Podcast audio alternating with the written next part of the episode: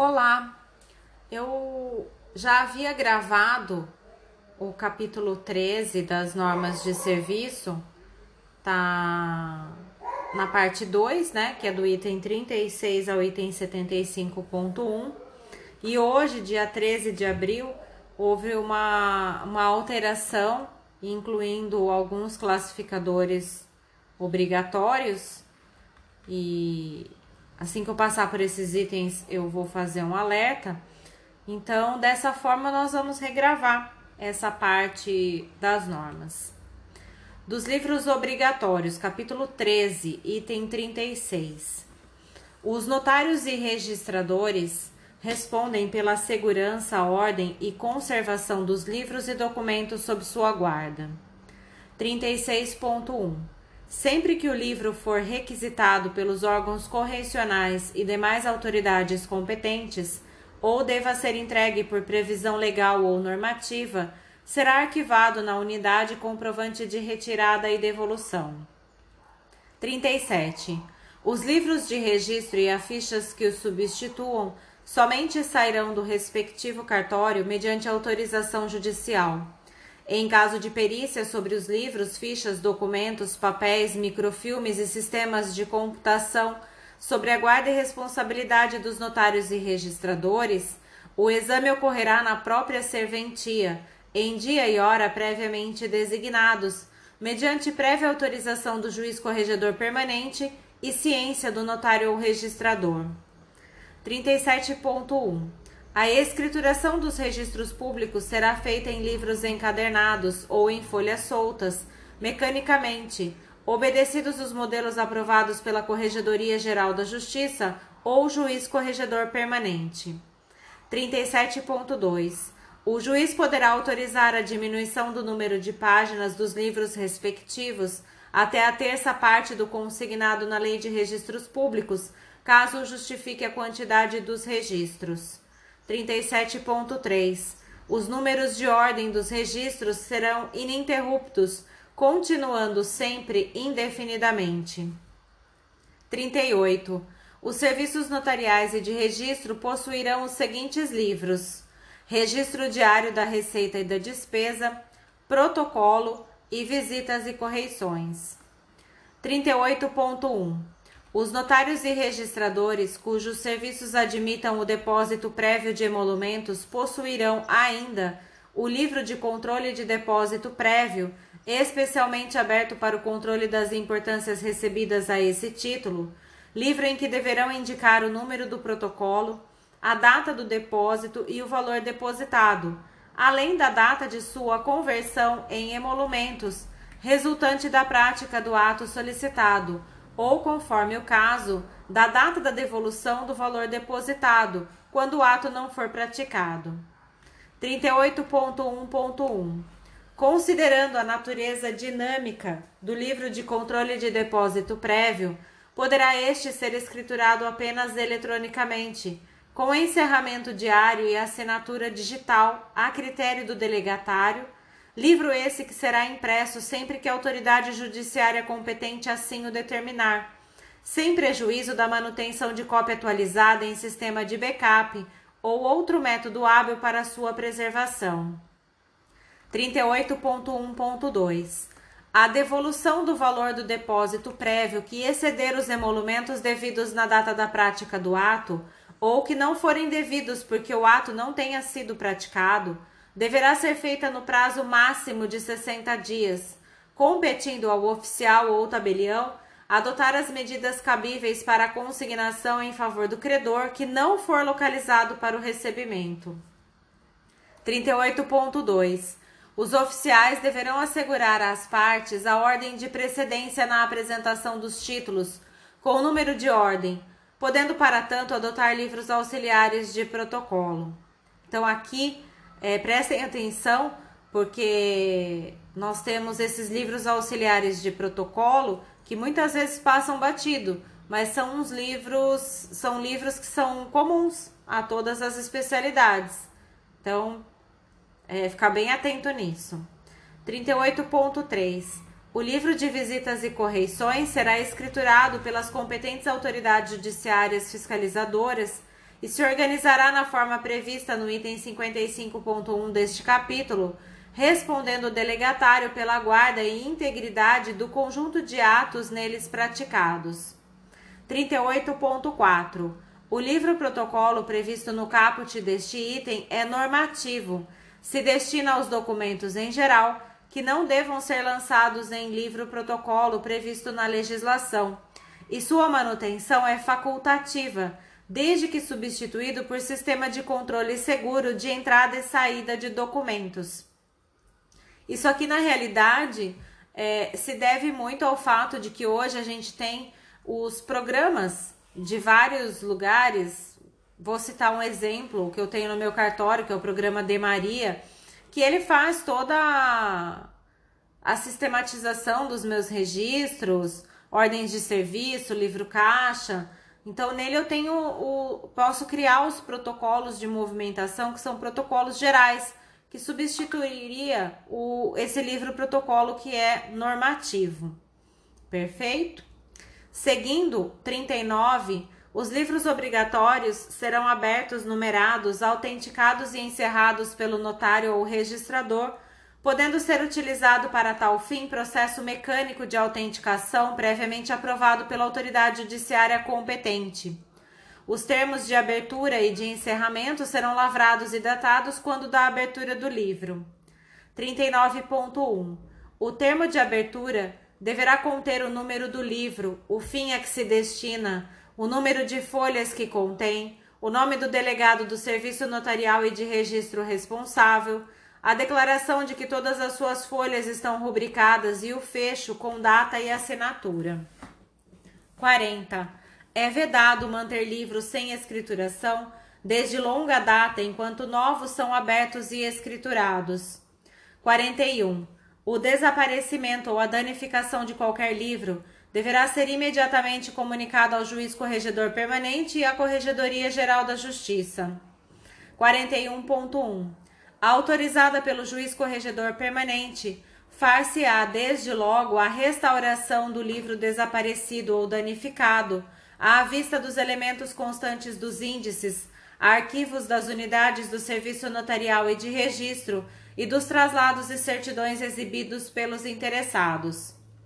42. À vista do artigo 25 da Lei de Registros Públicos, os oficiais poderão utilizar-se do sistema de processamento de dados mediante autorização do juiz corregedor permanente. O artigo 25 da Lei 6015 diz que os papéis referentes ao serviço do registro serão arquivados em cartório mediante a utilização de processos racionais que facilitem as buscas, facultada a utilização de microfilmagem e de outros meios de reprodução atualizados em lei. Item 42.1, voltando às normas. Quando adotado o arquivamento de documentos sob a forma de microfilme, de gravação por processo eletrônico de imagens ou em meio digital ou informatizado, manterão cópias de segurança em local diverso da sede da unidade do serviço, o qual será informado ao juiz corregedor permanente. 42.2. As cópias de segurança dos arquivos digitais ou informatizados deverão ser arquivadas preferencialmente em data center. 42.3 os livros e papéis pertencentes ao acervo do cartório ali permanecerão enquanto durarem os prazos de arquivamento fixados em lei ou norma. Aqui há que se ter bastante cuidado com a pergunta que o examinador colocar na prova, porque se for de acordo com a Lei 6015, o artigo 26 diz que os livros e papéis pertencentes ao arquivo do cartório ali permanecerão indefinidamente. Se o examinador perguntar é, com relação às normas de serviço, então deve-se atentar que aqui nas normas é, eles falam que vai permanecer no cartório enquanto durarem os prazos de arquivamento fixados em lei ou norma. Perfeito? Seguindo nas normas, item 43, com exceção do livro de visitas e correições, a responsabilidade pela escrituração, dos demais é direta do delegatário, ainda quando escriturado por um seu preposto. Item 43.1. O livro de registro diário da receita e da despesa observará o modelo usual para a forma contábil e terá suas folhas divididas em colunas para anotação da data, da discriminação da receita e da despesa, além do valor respectivo, devendo, quando impresso em folhas soltas, encadernar-se tão logo encerrado. 44. A receita será lançada no livro Registro Diário da Receita e da Despesa separadamente, por especialidade, de forma individualizada, no dia da prática do ato, ainda que o delegatário não tenha recebido os emolumentos, devendo discriminar-se sucintamente, de modo a possibilitar-lhe identificação com a indicação, quando existente, do número do ato ou do livre da folha em que praticado. 45. Os lançamentos relativos a receitas compreenderão os emolumentos previstos no regimento de custas estadual, exclusivamente na parte recebida como receita do próprio delegatário, em razão dos atos efetivamente praticados, excluídas as quantias recebidas em depósito para a prática futura de atos, os tributos recebidos a título de substituição tributária ou outro valor que constitua receita devida diretamente ao Estado, ao Tribunal de Justiça, a outras entidades de direito e aos fundos de renda mínima e de custeio de atos gratuitos, conforme previsão legal específica. 46. No lançamento da receita, além do seu montante, haverá referência ao número do ato ou do livre da folha em que praticado, de forma que possibilite sempre a sua identificação. 47. É vedada a prática de cobrança parcial ou de não cobrança de emolumentos, ressalvadas as hipóteses de isenção, não incidência ou diferimento previstas na legislação específica. 48. Considera-se o dia da prática do ato o da lavratura do termo de cancelamento, o do acatamento do pedido de desistência e a do pagamento do título para o serviço de protesto de títulos, o da lavratura e encerramento do ato notarial para o serviço de notas, o do registro para os serviços de registro de imóveis, títulos e documentos e civil de pessoa jurídica, e o do momento do recebimento do pagamento efetuado pelo Fundo do Registro Civil para os atos gratuitos da habilitação para o casamento ou dos assentos de nascimento ou óbito para o serviço de registro civil das pessoas naturais. Quem não tem a prática do, do registro civil é, em São Paulo, o nosso recebimento do fundo funciona da seguinte forma: é, com relação aos atos praticados num determinado mês, vamos exemplificar os atos que eu pratiquei em março, os atos gratuitos. Eu até o quinto dia útil, ou seja, até o quinto dia útil de abril, eu deveria, como enviei, a planilha eh, detalhando os atos praticados com assinatura no meu caso, como o meu cartório é deficitário, né? Ou seja, o meu cartório ele rende menos do que 13 salários mínimos, eu mando junto a cópia do livro caixa e sempre no dia 20 desse mesmo mês, ou seja, dia 20 de abril, é, nós recebemos o, o ressarcimento do fundo, né? O ressarcimento dos atos gratuitos casamento, nascimento, óbito, averbações, retificações, certidões. Então, é, procede-se dessa forma. Então, é isso que quer dizer esse item, né? Todos os atos que eu recebo no, no dia 20, que foram os atos praticados no mês de março, como eu não lanço na data da prática do ato, porque eles são gratuitos, eu lanço com data do recebimento. Ou seja, dia 20 de abril eu vou lançar no meu livro caixa os atos gratuitos recebidos, referente à planilha do mês de, de março. Mais ou menos para vocês terem só uma ideia, né? De como que, como que isso funciona. Porque às vezes é, é difícil a gente materializar na prática o que a gente não vê, né? O que a gente não, o que não é palpável. Mas é, não sei se me fiz clara, mas mais ou menos é isso. Item 49. As despesas serão lançadas no dia em que se efetivarem e sempre deverão resultar da prestação do serviço delegado, sendo passíveis de lançamento no livro Registro Diário da Receita e da Despesa todas as relativas a investimentos, custeio e pessoal, promovidas a critério do delegatário, dentre outras. A. Locação de bens móveis e imóveis utilizados para a prestação do serviço, incluídos os destinados à guarda de livros, equipamentos e restante do acervo da serventia. B contratação de obras e serviços para conservação, ampliação ou melhoria dos prédios utilizados para a prestação do serviço público. C. Contratação de serviços, os terceirizados inclusive, de limpeza e de segurança. D.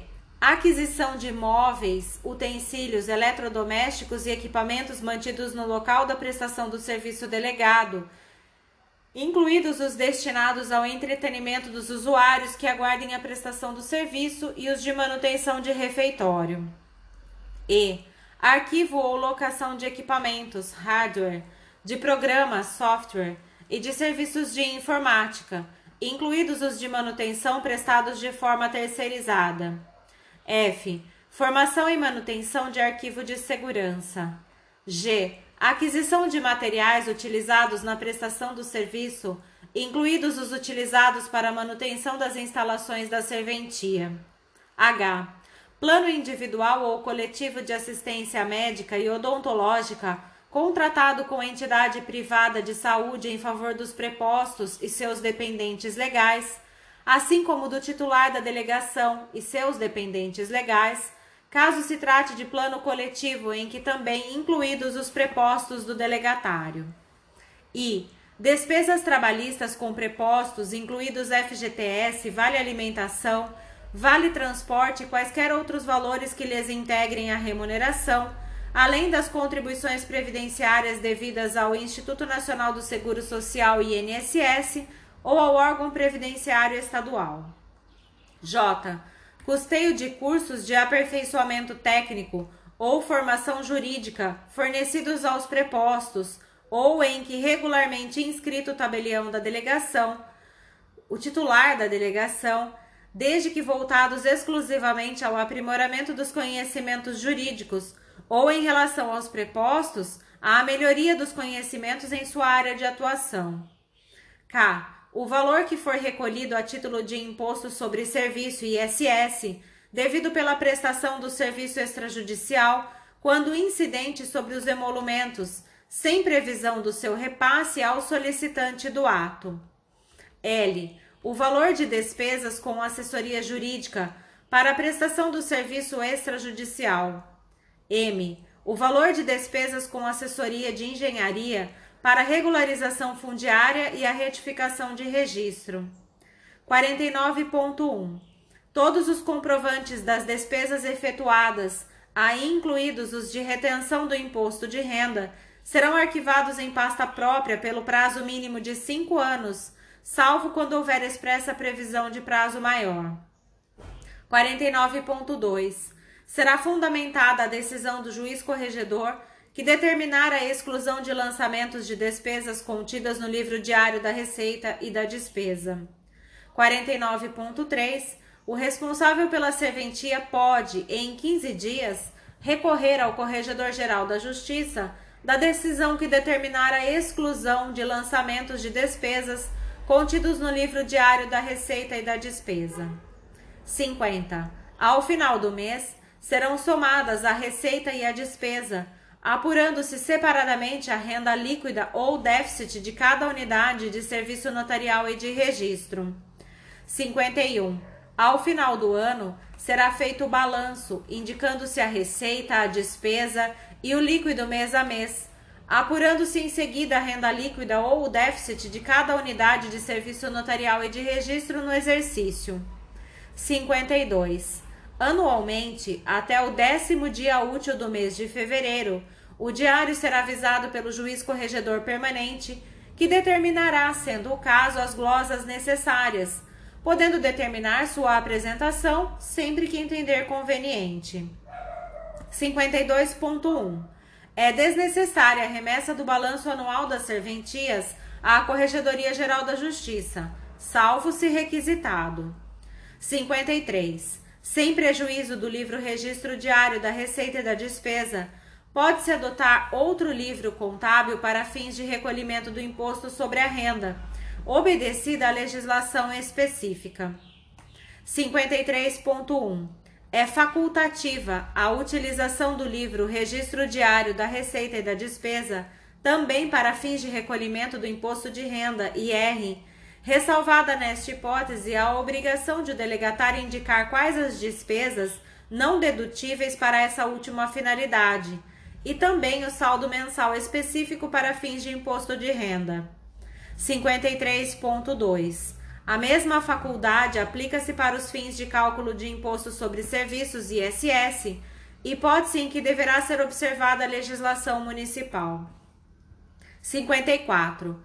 Haverá livro protocolo com tantos desdobramentos quantos recomendem a natureza e o movimento da serventia notarial e de registro, destinado à escrituração nos casos de entrega ou remessa que não impliquem devolução. 55. No livro de visitas e correições, serão transcritos integralmente os termos de correições realizados pelo juiz corregedor permanente e pelo corregedor geral da Justiça. 55.1. Este livro cumprirá os requisitos dos demais livros obrigatórios e será organizado em folhas soltas em número de 100. Lembrando, só a título histórico, aqui neste item que fala que o livro de visitas e correções é, contam com 100 folhas, é, em 2016, até 2016, esses livros eles tinham 50 folhas, tá? E aí eles passaram a ter 100 folhas por uma alteração nas normas, mas a corregedoria, através do comunicado 351 de 2016, é, informou que não obstante, eu vou ler o teor desse comunicado, tá? Não obstante o teor do provimento 06-2016, as unidades que ainda possuírem livro de visitas e correições com 50 folhas podem dele se utilizar até o preenchimento de pelo menos 75% de suas folhas, sem necessidade da abertura de outro. Então, vamos imaginar um cartório como o meu. Ele tem 50 folhas o meu livro ainda. Por quê? Porque ele não preencheu ainda 75% das folhas. Como esse comunicado não determina o, o lapso temporal, é, simplesmente ele diz 75%, então enquanto eu não não preencher 75% das suas folhas, o meu livro de visitas e correções vai continuar tendo 50 folhas. E eu acho isso bem legal, porque é, imagine que isso seja uma pergunta do seu examinador, porque até hoje, como no meu cartório tem, muitos cartórios poderão ter ainda livro com 50 folhas. Achei interessante trazer essa, essa observação para vocês. Item 56. Os notários e registradores manterão as normas de serviço da Corregedoria Geral da Justiça e as do pessoal dos serviços extrajudiciais atualizadas em arquivo digitalizado, sendo facultativa a impressão. Dos classificadores obrigatórios. Item 57. Os serviços notariais e de registro possuirão os seguintes classificadores: atos normativos e decisões do Conselho Superior da Magistratura, atos normativos e decisões da Corregedoria Geral da Justiça, atos normativos e decisões da Corregedoria Permanente, arquivamento dos documentos relativos à vida funcional dos notários e registradores e de seus prepostos, cópias de ofícios expedidos, ofícios recebidos, guias referentes à parte dos emolumentos devidas ao Estado, à carteira de previdência das serventias não oficializadas, a entidade gestora dos recursos destinados ao custeio dos atos gratuitos praticados pelos oficiais do Registro Civil das Pessoas Naturais e ao Fundo de Despesas Especiais do Tribunal de Justiça, e ao Fundo Especial de Despesa do Ministério Público do Estado de São Paulo. Guias de recolhimento ao IPESP e ANSP. Guias de recolhimento de imposto sobre a renda retida na fonte. Folhas de pagamento dos prepostos e acordos salariais. Recolhimento da contribuição de solidariedade Título das dúvidas registrais eletrônicas somente para os oficiais de registro. Relatórios mensais nas delegações que prestam o serviço correspondente ao oficial do, do registro de imóveis, de apuração do valor devido ao fundo para implementação e custeio do serviço de registro eletrônico de imóveis, FIC-S-REI, elaborados na forma do artigo 4 do provimento CNJ 115/2021, salvo se arquivados em mídia eletrônica seguro. Esse item ele foi é, incluído nas normas, publicação no Diário Oficial de hoje, decorrente da publicação do provimento 115/2021 do CNJ, que há alguns dias foi publicado. E também foi incluído o classificador de guias de recolhimento do valor devido ao fundo para implementação e custeio do Serviço de Registro Eletrônico de Imóveis, FIC-S-REI, nas delegações que prestam o serviço correspondente ao oficial de registro de imóveis. Esse fundo, em breve resumo do que está no, no provimento, é uma cota de participação que mensalmente todas as serventias do, de registro de imóveis vão ter que depositar em nome do fundo. Essa cota de participação, né, lá prevista no artigo 3 parágrafo 2 do provimento, diz que corresponde a 8 décimos por cento dos emolumentos brutos percebidos pelos atos praticados no serviço do registro de imóveis da respectiva serventia, né? Então, Dessa forma, todo todo emolumento recebido pelo oficial de registro de imóveis, 8 décimos por cento ele tem que separar para depositar mensalmente para esse fundo.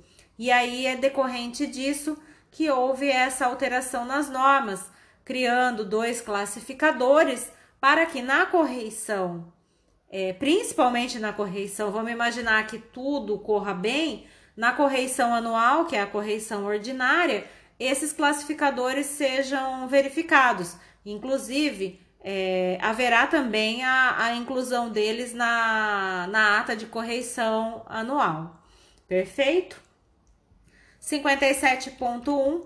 Os classificadores referidos nas alíneas A, B e C reunirão apenas os atos e decisões de interesse da unidade do serviço notarial ou de registro com índice por assunto, podendo ser substituídos por arquivos eletrônicos com índices. Esses classificadores da linha A, B e C são a, os atos normativos do Conselho Superior da Magistratura, Corregedor Geral, Corregedoria Geral da Justiça e Corregedoria Permanente. Então, eles podem ser de formas eletrônicas. É, a gente tem entidade de classe que nos fornece esse classificador gratuitamente e para quem prefere de uma forma mais completa, o INR também, só que aí é pago, né? O INR ele fornece tanto os classificadores como decisões. O INR é bem completo, mas aí já é pago. 57.2. O classificador que alude à linha E destina-se ao arquivamento em ordem cronológica das cópias de ofícios expedidos, dispondo de índice e numeração. O classificador 57.3. O classificador referido na linha F destina-se ao arquivamento em ordem cronológica dos ofícios recebidos, dispondo cada um de numeração e, quando for o caso, de certidão do atendimento, mantido o índice. 57.4. O classificador previsto na linha G destina-se ao arquivamento das guias de recolhimento mencionadas, separadamente por ente credor. Aqui, esse classificador da linha G são os classificadores das guias que a gente faz os recolhimentos semanais e os que devem ser feitos mensais também.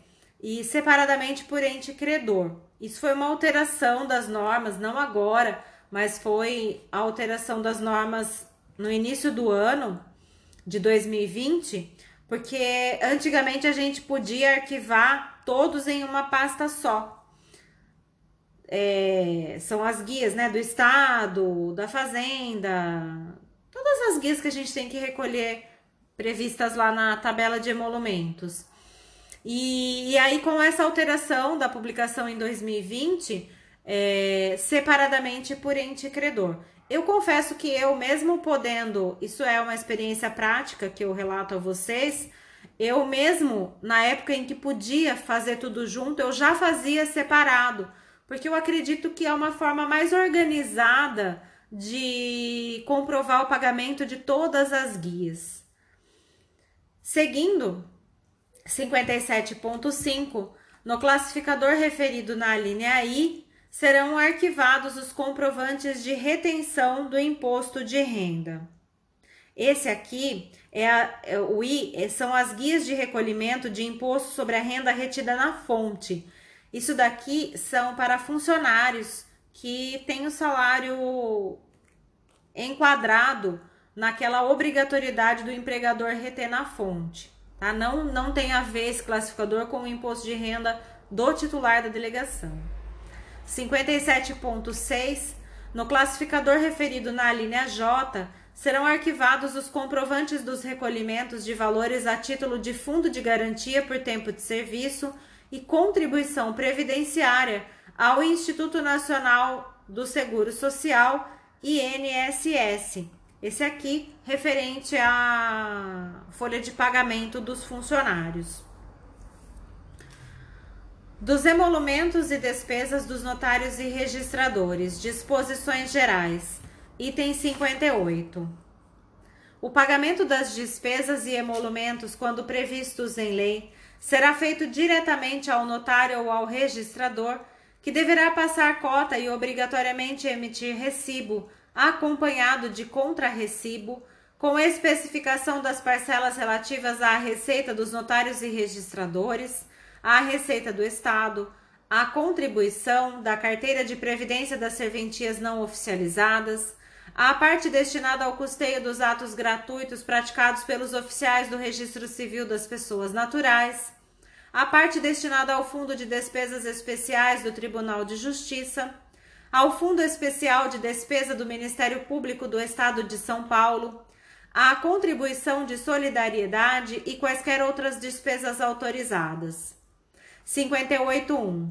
Na falta de previsão nas notas explicativas e respectivas tabelas, somente poderão ser cobradas as despesas pertinentes ao ato praticado quando autorizadas pela Corregedoria Geral da Justiça.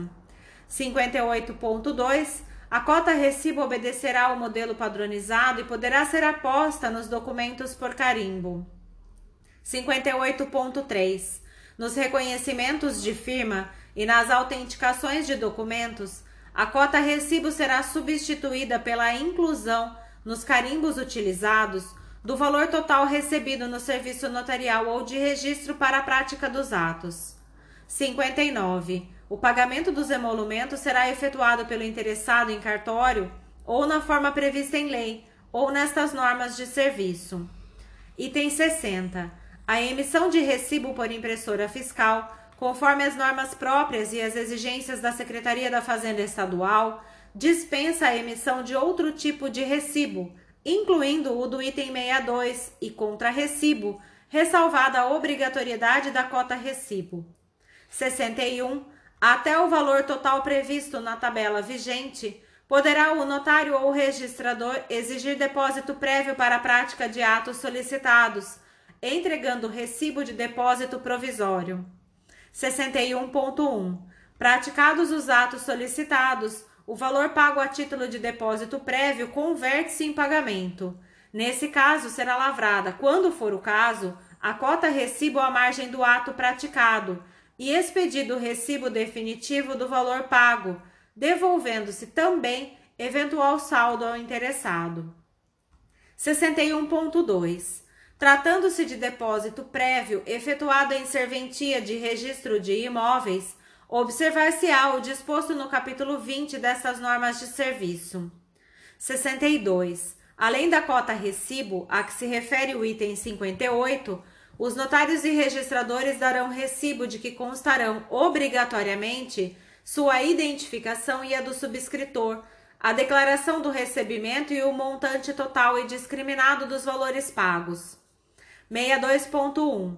Será mantido por 10 anos em repositórios tradicionais ou eletrônicos cópia dos recibos e por 5 anos a dos contrarrecibos em meio físico ou eletrônico, comprobatórios de entrega do recibo de pagamento dos atos praticados ao interessado.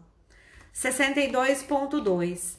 O disposto nos itens 58, 62 e 62.1, relativamente à expedição de recibos e de contrarrecibos, não se aplica ao serviço de protesto de títulos, nem aos atos de reconhecimento de firmas e de autenticação de cópias de documentos, ressalvada a exigência da Secretaria da Fazenda Estadual de emissão de recibo por impressora fiscal, a ser respeitada para todos os serviços e atos indicados nas normas estaduais específicas. 63. Até o primeiro dia útil seguinte ao da publicação de qualquer tabela que lhes diga respeito, os notários e registradores a afixarão na sede da unidade em local bem visível, de, de fácil leitura e franqueado ao público, além dos dispositivos fixados pela legislação específica e por atos normativos da Corregedoria Geral da Justiça. 64. Os notários e registradores manterão na serventia uma versão da tabela de emolumentos em alfabeto braille ou em arquivo sonoro, áudio arquivo. 64.1. Em qualquer dos casos, a atualização com base no índice de variação da UFESP deverá estar disponível na serventia até o quinto dia útil do mês de fevereiro de cada ano. Aqui é importante fazer uma pontuação a respeito desse item das normas, para que não haja confusão quando houver uma questão da, na prova objetiva com relação à Lei 11331. Eu falo isso por experiência própria, que eu já errei uma questão por conta do teor da Lei 11331 confrontado com o teor das normas. O, o artigo 6 no parágrafo 3 fala que a tabela atualizada será afixada no tabelionato e no ofício de registro em lugar visível e franqueado ao público, entrando em vigor no quinto dia útil subsequente ao da alteração da UFESP. E aí a gente vê aqui no texto das normas, no item 63, que fala que até o primeiro dia útil seguinte ao da publicação de qualquer tabela que lhes diga respeito, né? Então a gente tem um, um, um prazo aqui, né? Até o primeiro dia útil. E temos também no item 64.1, dizendo que a atualização com base no índice de variação da UFESP vai estar disponível na serventia até o quinto dia útil do mês de fevereiro de cada ano. É, então, não podemos confundir o que está nas normas com o que está na Lei 11331. Não estou dizendo que há conflito mas a gente não está acostumado com a redação da 11331, porque de fato eu acredito que ninguém lê a 11331 todo dia, né? A norma a gente está acostumado a ler. É só para a gente saber separar mentalmente o texto de uma e o texto de outra. Perfeito?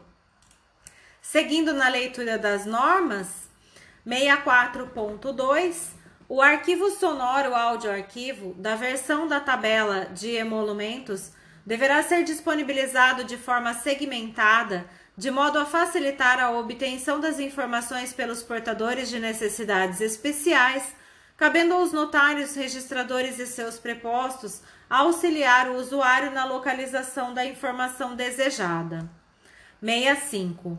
Junto às tabelas, também será afixado, nos termos do modelo disponibilizado pela Corregedoria Geral da Justiça, quadro constando os dados do juízo corregedor permanente da serventia, ao qual deverá o usuário se reportar em caso de elogios, sugestões e reclamações, inclusive sobre a cobrança de emolumentos e despesas.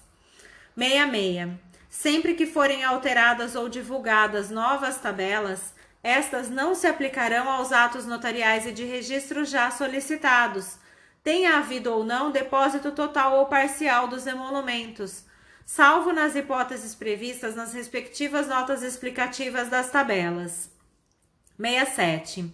A União, os Estados, o Distrito Federal, os municípios e as respectivas autarquias são isentos do pagamento das parcelas dos emolumentos destinadas ao Estado, à carteira de previdência das serventias não oficializadas da Justiça do Estado, ao custeio dos atos gratuitos de registro civil e ao Fundo Especial de Despesa do Tribunal de Justiça e ao Fundo Especial de Despesa do Ministério Público do Estado de São Paulo.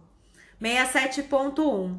O Estado de São Paulo e suas respectivas autarquias são isentos do pagamento de emolumentos. 68. São gratuitos os atos previstos em lei e os praticados em cumprimento de mandados e demais títulos judiciais expedidos em favor da parte beneficiária da justiça gratuita, sempre que assim for expressamente determinado pelo juízo. 68.1.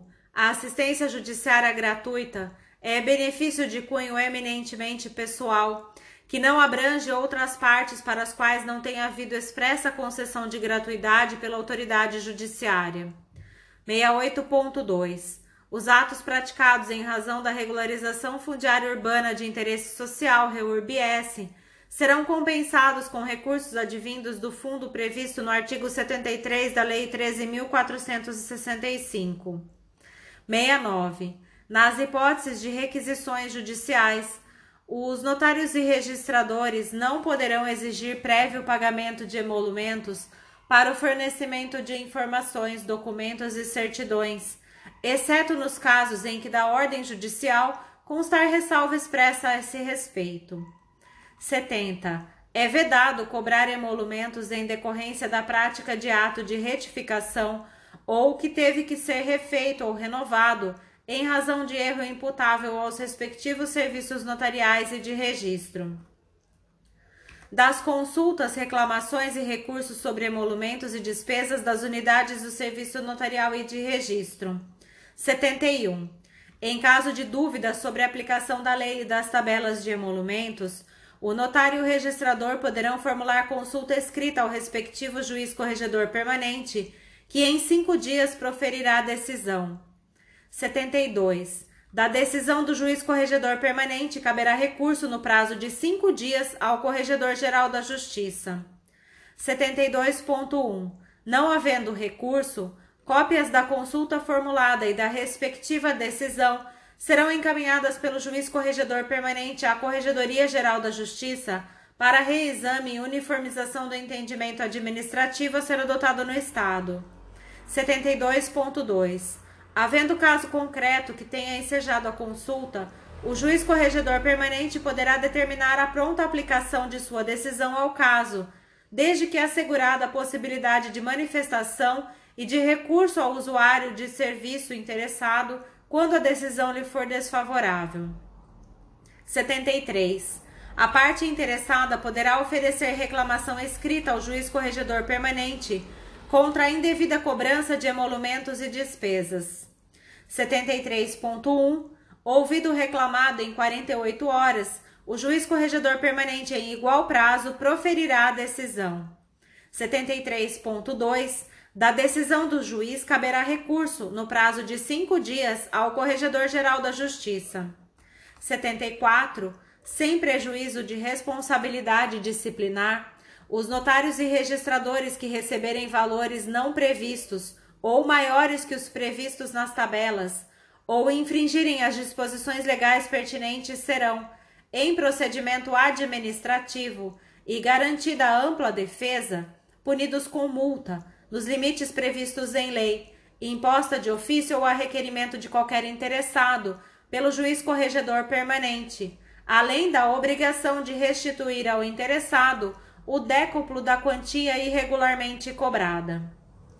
74.1. A multa prevista na Lei Estadual 11331 constituirá a renda do Estado, devendo seu recolhimento e a restituição devida ao interessado serem efetuados no prazo de cinco dias úteis a contar da decisão definitiva pelo notário ou registrador. 74.2. Na imposição da multa, o juiz corregedor permanente fará a gradação, nos limites da lei, considerando a gravidade da infração e o prejuízo causado. 74.3. Não recolhida a multa no prazo previsto, sem prejuízo do acréscimo mensal de 50% de seus valores e eventuais outros acréscimos legais, o juiz corregedor permanente encaminhará o procedimento administrativo à Secretaria da Fazenda para inscrição do débito na dívida ativa, mantendo cópia dele em arquivo. 74.4. Não efetuada a restituição no prazo previsto, será expedida certidão relativa ao fato, no juízo corregedor permanente, a ser entregue ao interessado. 75. Em caso de fiscalização referente a emolumentos, bem como ao cumprimento das obrigações tributárias, sociais e previdenciárias, os notários e os registradores devem prestar as informações e exibir os documentos e livros solicitados, sem criar embaraço à ação fiscalizadora do competente órgão administrativo. 75.1. O juiz corregedor permanente, mediante solicitação, promoverá as medidas necessárias destinadas a cessar a recusa ou embaraço à ação fiscal para o regular desempenho pelo fisco de suas funções.